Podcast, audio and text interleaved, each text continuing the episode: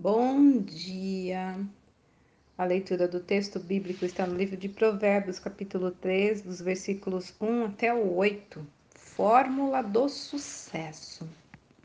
O mercado de palestras a respeito de como ser bem-sucedido no meio empresarial tem crescido bastante na atualidade. Em geral, o ser humano é estimulado a trabalhar motivado e o quanto for necessário para juntar riquezas de modo que possa ser independente e feliz. Porém, muitos, quando conseguem alcançar este sucesso aos olhos do mundo, creem que o mérito foi seu, como se dissessem: aprendi a fórmula do sucesso. E esquecem que tudo provém de Deus. Além disso, acabam fazendo sacrifícios para atingir sua meta e prejudicam os seus relacionamentos e sua própria saúde. Já quem teve um relacionamento com Deus sabe que suas energias e capacidades vêm dele, e assim todas as suas atividades são direcionadas como um ato de louvor e gratidão a Ele. Para o cristão, Deus participa de tudo em sua vida.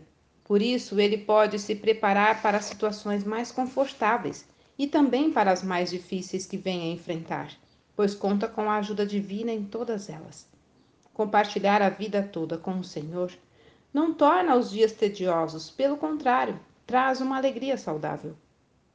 Os prazeres não precisam ser buscados de modo a afrontar a santidade divina, ou seja, sem seguir os seus princípios e sacrificando o mais importante para alcançar um objetivo vão.